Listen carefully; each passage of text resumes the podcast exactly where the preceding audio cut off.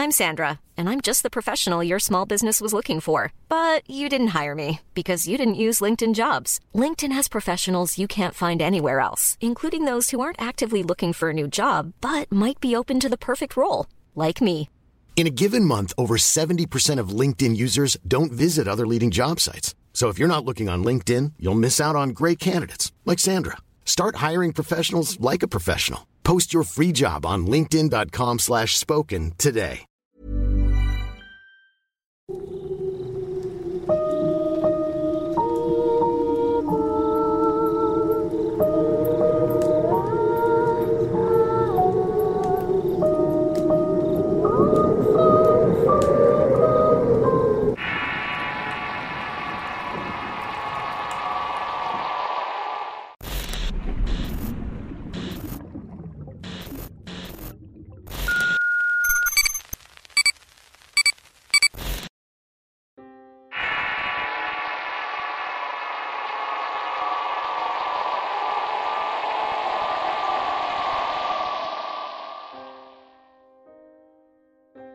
Quisiera contarles un par de historias que me han sucedido.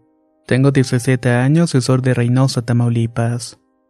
Desde muy pequeño, mi madre, quien trabajaba en un hospital, le dijeron que yo tenía un don, que sería mi decisión usarlo para el bien o para el mal.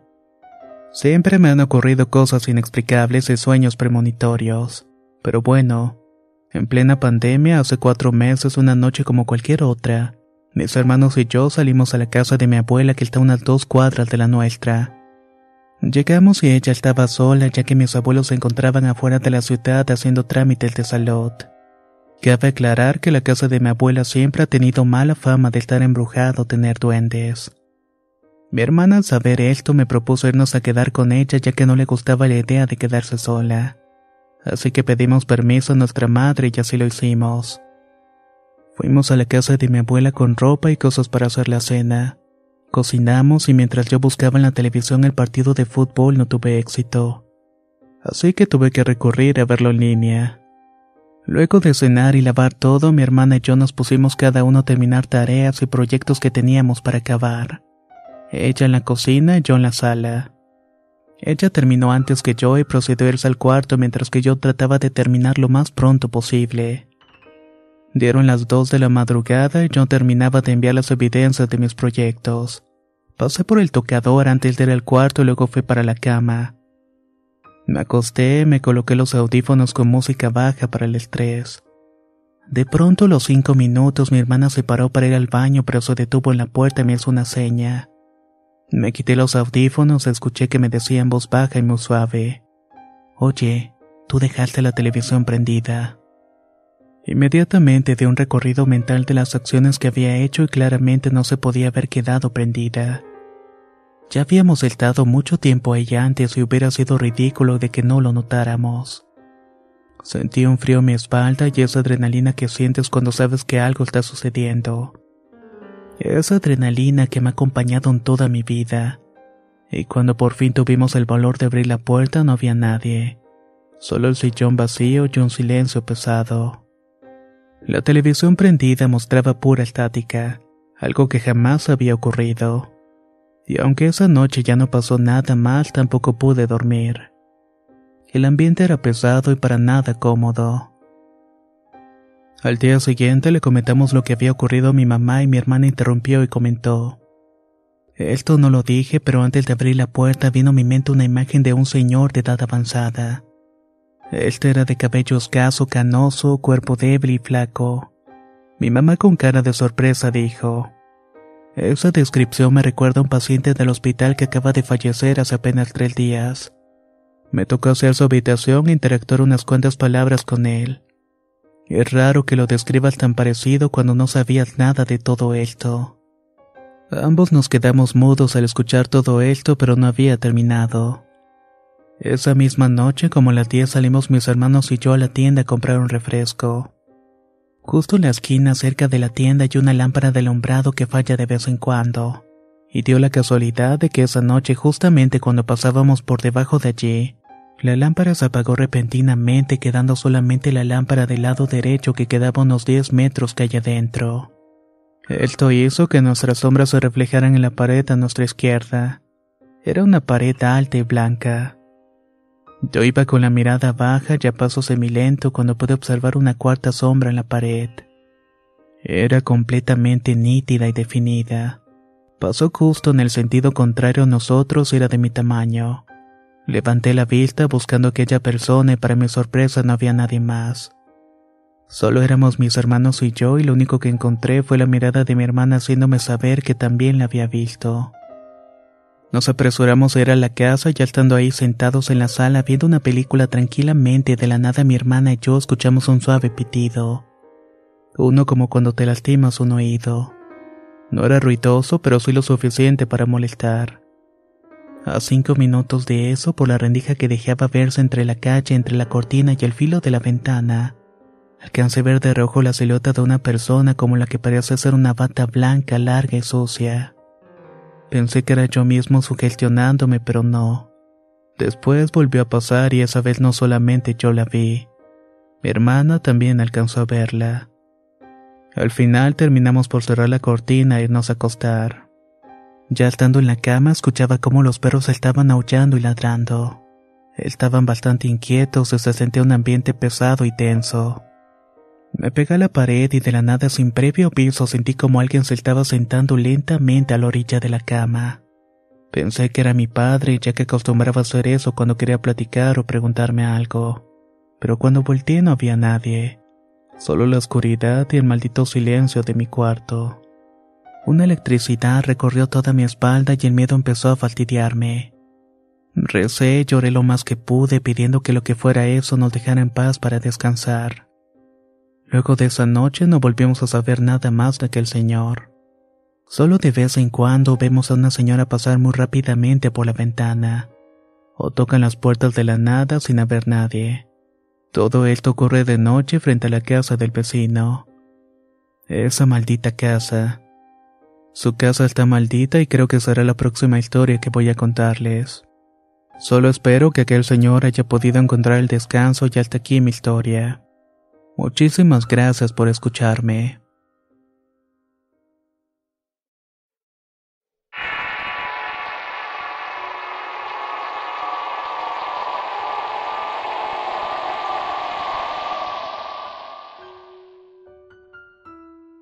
Quiero contarles una serie de experiencias de vida ocurridas en mi casa. Hace 11 años compré un terreno en Tijuana en la colonia Rubí. Cuando compré, la zona era de mala muerte y ya tenía unos cuantos cuartos. Pero yo los mandé a tumbar y construí todo de nuevo. Un día el albañil que contraté me marcó y me dijo, Señora, venga rápido, quiero que mire algo. Yo llegué y me dijo que cuando estaban escarbando para hacer los cimientos de la casa encontraron una fosa con doble piso de cemento. Era como una pila subterránea que tenía aguas negras llenas de cosas que no se distinguía por lo oscuro. Tratamos de sacar todo, pero al final los dimos por vencidos. Le dije al señor que mejor lo tapara con escombros. Pasados los meses terminaron mi casa y cuando me metí a vivir ahí todo se sentía extraño. Sentía mucho frío a pesar de que afuera hubiera calor. También estaba demasiado oscuro a pesar de tener la luz encendida. En esa época vivía con el padre de mis hijos. Él era policía municipal y su turno era de noche, por lo cual yo me quedaba sola con mi niña de dos años. Estábamos solitas ya que mis hijos mayores ya no vivían en casa. Exceptuando el frío y la oscuridad, las primeras noches fueron tranquilas pero al cabo de varias semanas empezaron las pesadillas. Se escuchaban muchos ruidos, cosas que caían en la cocina y la recámara de la niña, al grado de no poder dormir y tener que marcarle a mi esposo por videollamada. Eso de alguna manera me hacía sentir más tranquila, pero esto no se detenía. Había susurros, ruidos y hasta llantos en el patio. Tuve que llevar a varias personas a hacer una limpia a la casa porque pensaban que eran las vibras de los que vivían por allí. Por semanas se tranquilizaba todo, pero volvía a pasar lo mismo. Solo cuando mi esposo descansaba me sentía segura y trataba de dormir, ya que cuando estaba sola, sea lo que sea que estuviera en la casa, no me dejaba. Hablé con un padre que solo me dijo que rezara un Padre Nuestro y echar agua bendita, pero ni siquiera quiso llegar a la casa. Pasaban los meses y se venía lo peor. Mi madre fue de visita y se quedó a dormir cuando medio de la noche escuché un grito. Era mi mamá gritando que fuera rápidamente.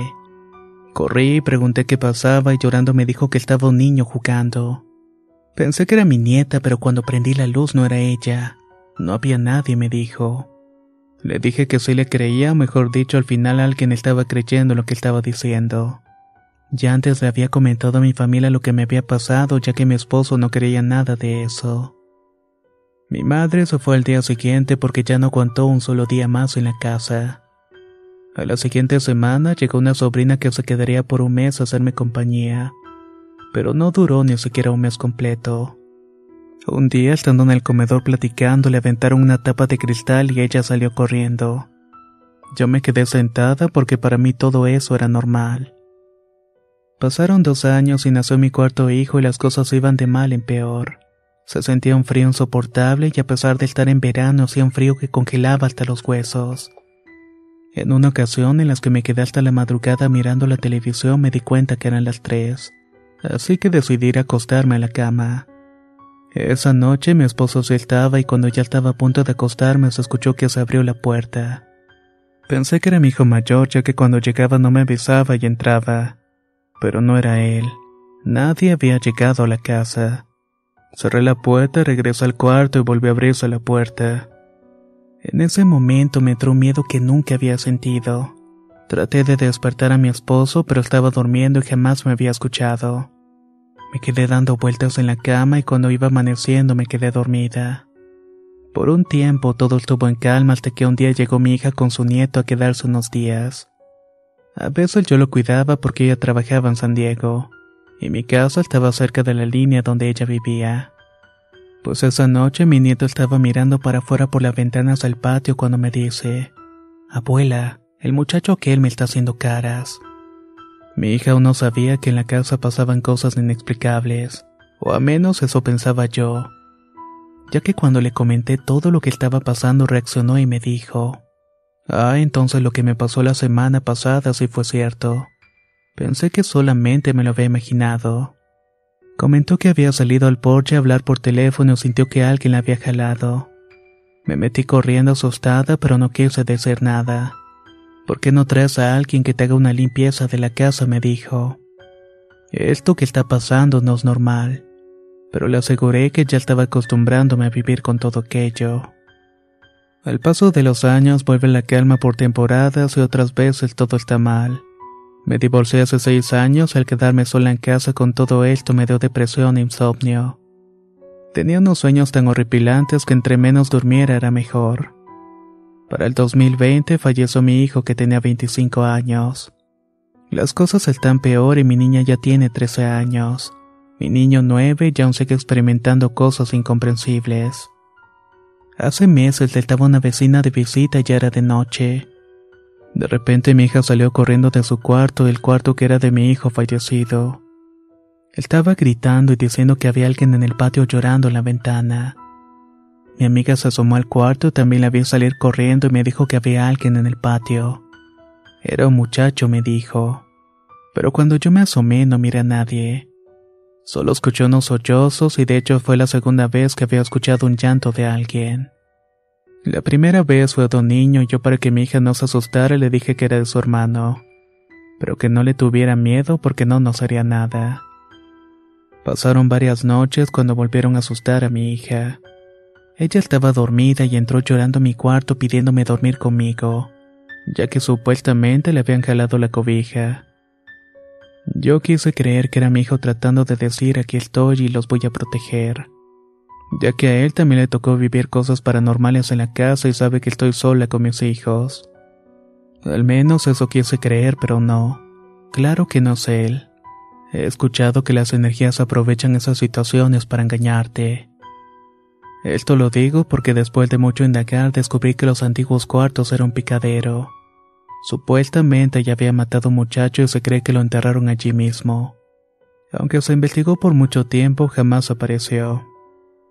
Siempre tendré la duda de qué sería todo aquello que estaba negado y que había quedado bajo los escombros. Pues nunca antes he vuelto a ver un agua tan espesa y oscura pero lo que sí les puedo decir es que nadie puede ni siquiera pasar una noche en mi casa.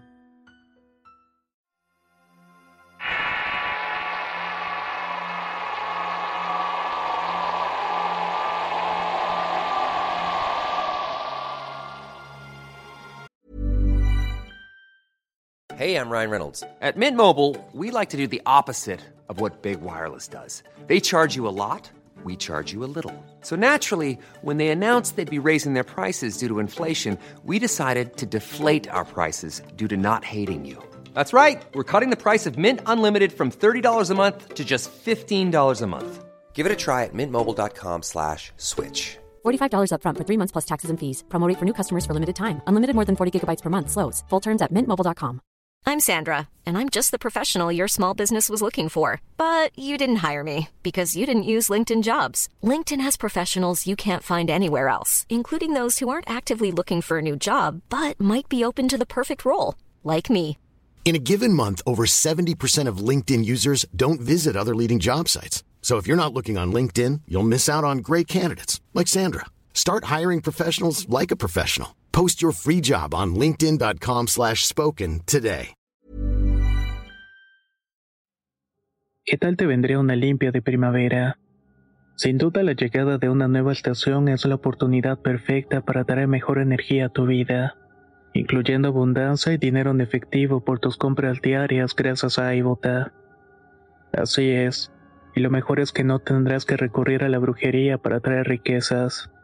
Solo descarga la aplicación de iBota totalmente gratis.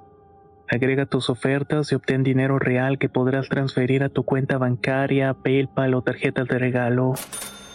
Forma parte de la comunidad de 50 millones de usuarios que ya disfrutan de los beneficios de más de 2.700 marcas y gana hasta 256 dólares por año. Con iBota ya no tendrás que recurrir a un amarre de amor para conquistar a tu crush. Y con el dinero que ahorraste podrás invitarla a una cena elegante. O al fin comprar ese viaje con el que siempre soñaste. Y si eso no es suficiente para convencerte, en este momento iBota está ofreciendo a nuestro público 5 dólares. Solo por probar iBota usando el código error cuando te registras. Solo tienes que ir al App Store o Google Play Store y descargar la aplicación iBota gratis. Para comenzar a ganar dinero en efectivo y usar el código ROR. Eso es iBota en Google Play o App Store y usa el código ROR. Atrae abundancia a tu vida con iBota y corre a descargar la aplicación.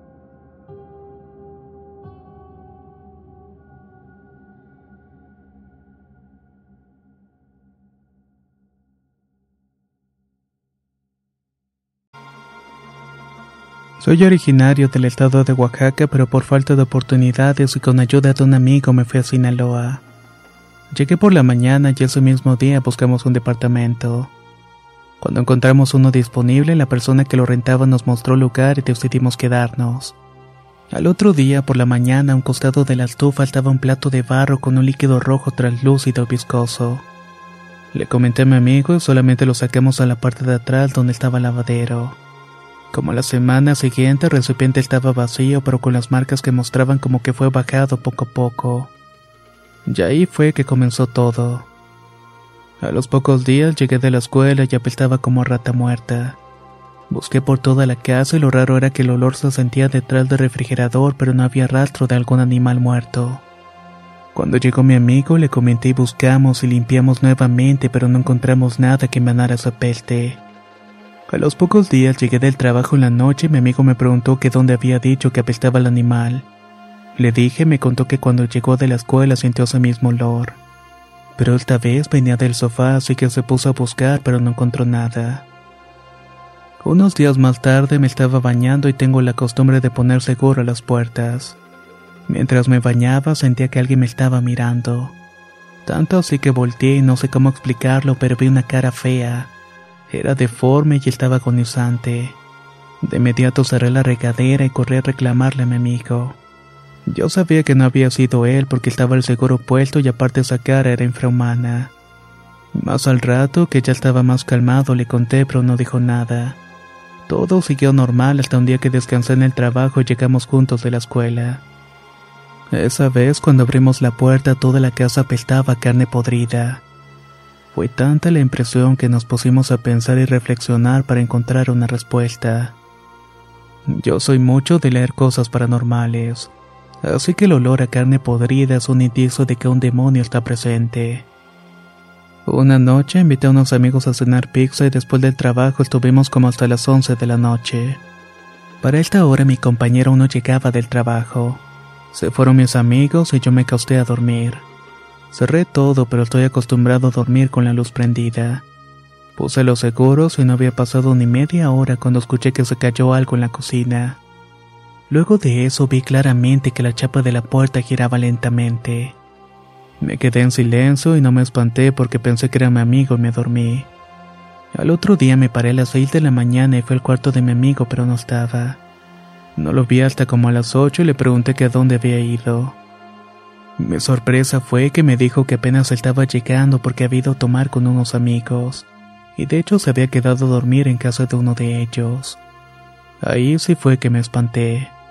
Ese mismo día íbamos a salir de antro y ya estábamos para salir de la casa cuando le marcó su mamá llorando.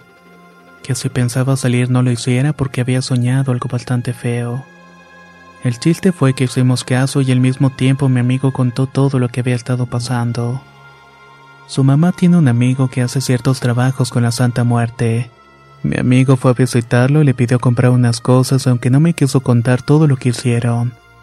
A partir de esa acción se sintió un respiro ya no se sintieron más cosas extrañas.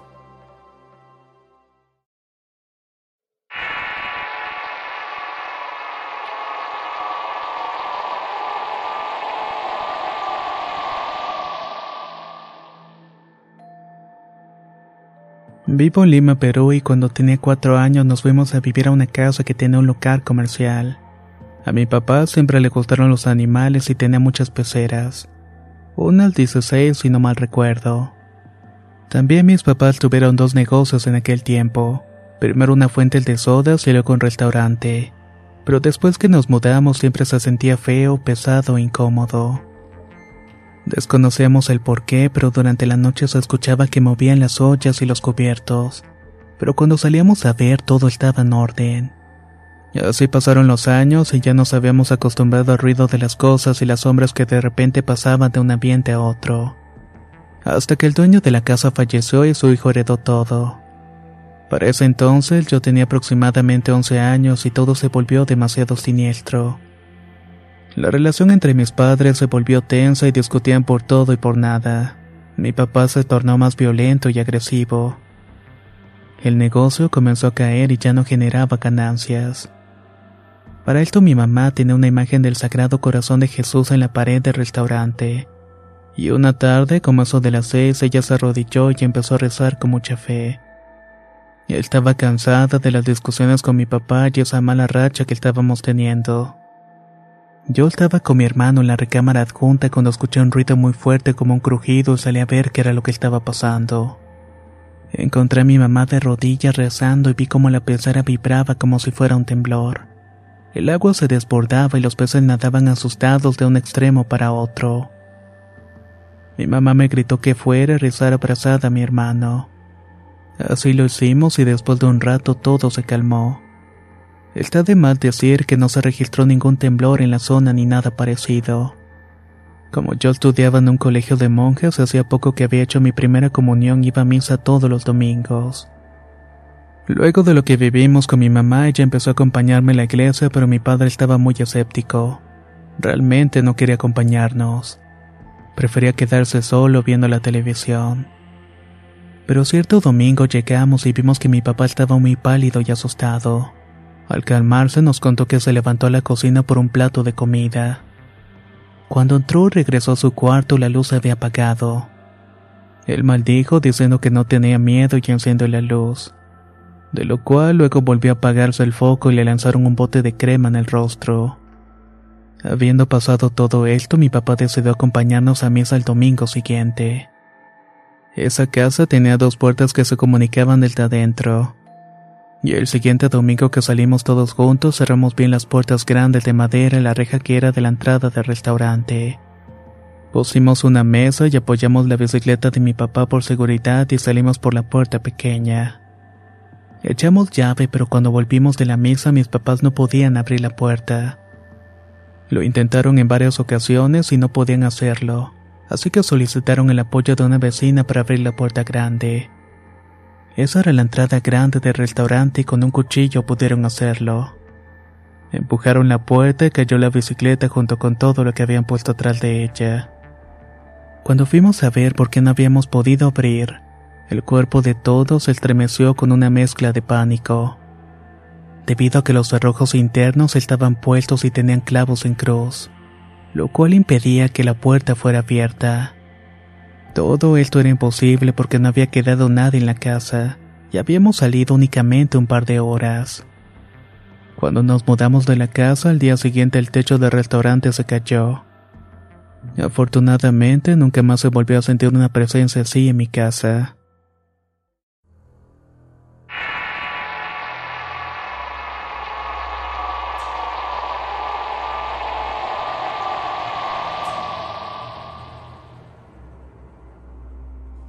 Vivo en el Estado de México y lo que les voy a platicar me sucedió hace aproximadamente dos años.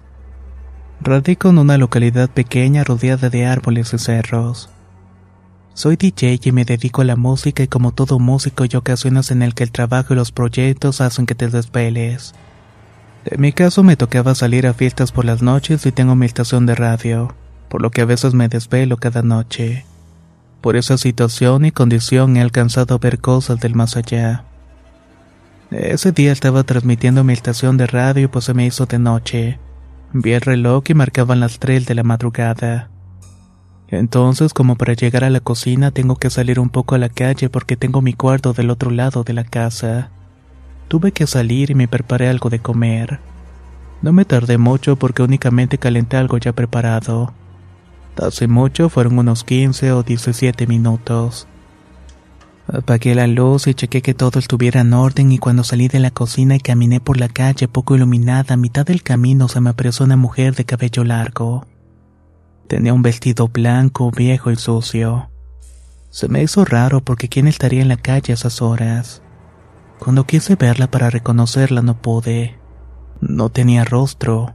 Era una oscuridad completa.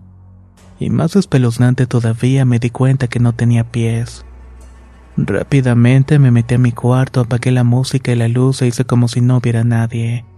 Me acosté en la cama, pero podía sentir una mala vibra que me estaba rondando. No escuché ni vi nada más por ese día. Pasaron dos meses y dejé de transmitir música por las noches y apagaba todo por lo que me había pasado. Cierto día me animé a volver a tocar por las noches y en esa ocasión a un vecino se le ocurrió poner el audio de la llorona. Nunca se me va a olvidar. Era un viernes por la madrugada y para el sábado siguiente transmití por la madrugada mi estación de radio. Ese día al terminar fui a la cocina y eran como las 3 de la madrugada. Cuando iba de regreso a mi cuarto pude notar que cerca del portón del vecino estaba esa mujer, pero ahora estaba viendo hacia la ventana de la casa. Prácticamente ella estaba de espaldas y no parecía poder verme. La veía ahí flotando con su cabello largo y su vestido sucio y rasgado. Cuando reaccioné sentí que las pernas me temblaban del miedo y mis manos también estaban temblando.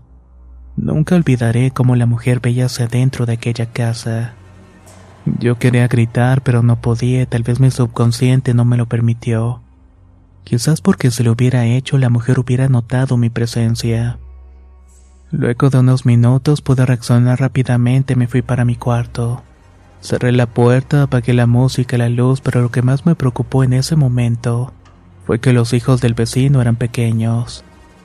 Así que cuando estaba dentro de mi cuarto me quedé detrás de la puerta pensando y pidiendo por aquellos niños. No quería que les pasara nada y que sus padres se despertaran. Me acosté en la cama y terminé durmiendo y al día siguiente parecía no haber ocurrido nada. Desde esas fechas nunca me quedo después de las 3 de la madrugada. Ahora desde antes apago la música y de hecho ahora que lo pienso, Casi nunca encontrarás locutores transmitiendo después de las 3 de la madrugada.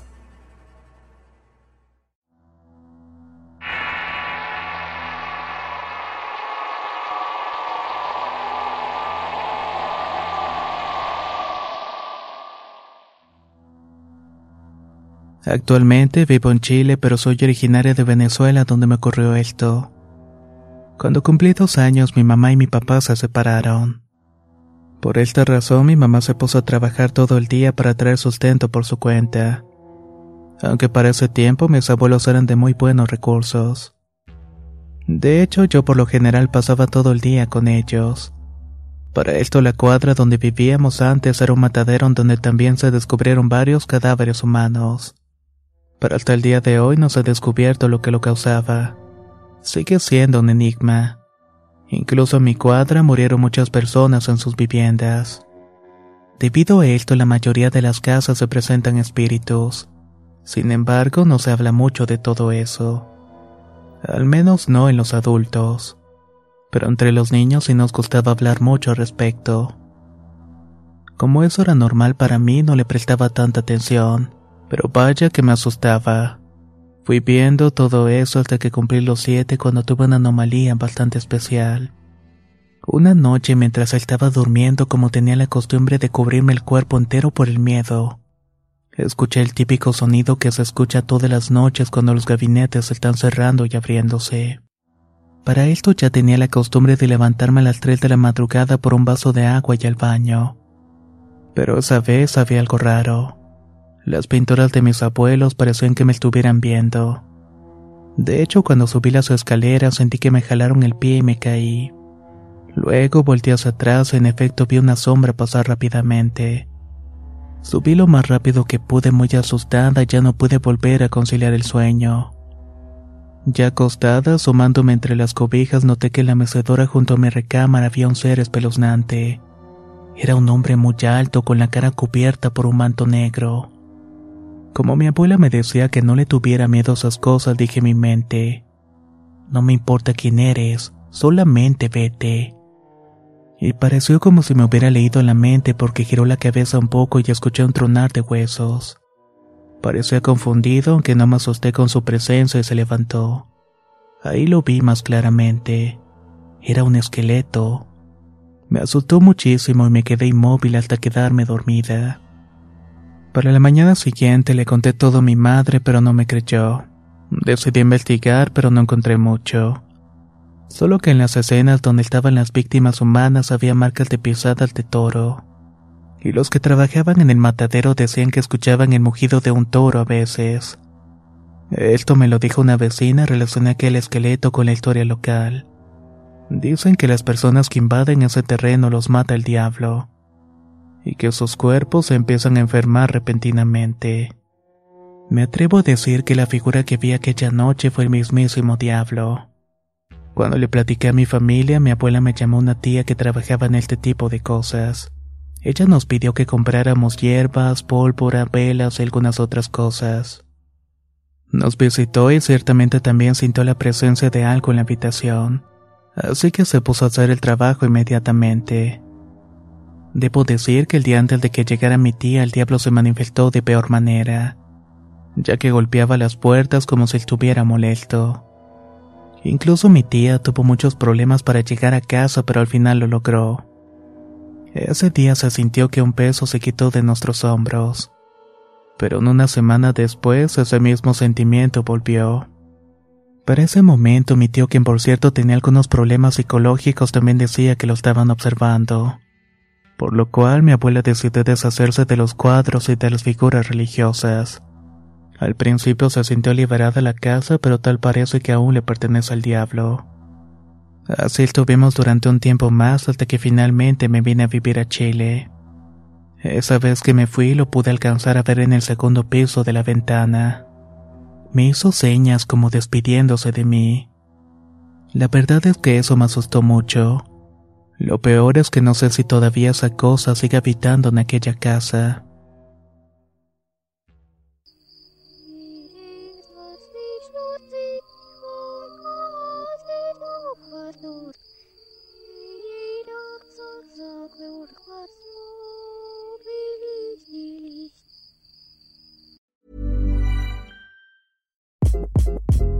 Hi, this is Craig Robinson from Ways to Win, and support for this podcast comes from Invesco QQQ. The future isn't scary, not realizing its potential, however, could be. Just like on the recruiting trail, I've seen potential come in many forms as a coach. Learn more at Invesco.com slash QQQ. Let's rethink possibility. Invesco Distributors, Inc. How would you like to look five years younger? In a clinical study, people that had volume added with Juvederm Voluma XC in the cheeks perceived themselves as looking five years younger at six months after treatment. Look younger, feel like you. Add volume for lift and contour in the cheeks with Juvederm Voluma XC. Reverse signs of aging by adding volume to smooth laugh lines with Juvederm Volure XC. For important safety information and to find a licensed specialist, visit juvederm.com. That's J U V E D E R M.com. Not for people with severe allergic reactions, allergies to lidocaine, or the proteins used in Juvederm. Common side effects include injection site redness, swelling, pain, tenderness, firmness, lumps, bumps, bruising, discoloration, or itching. There's a risk of unintentional injection into a blood vessel, which can cause vision abnormalities, blindness, stroke, temporary scabs, or scarring. Talk to a licensed specialist to find out if it's right for you.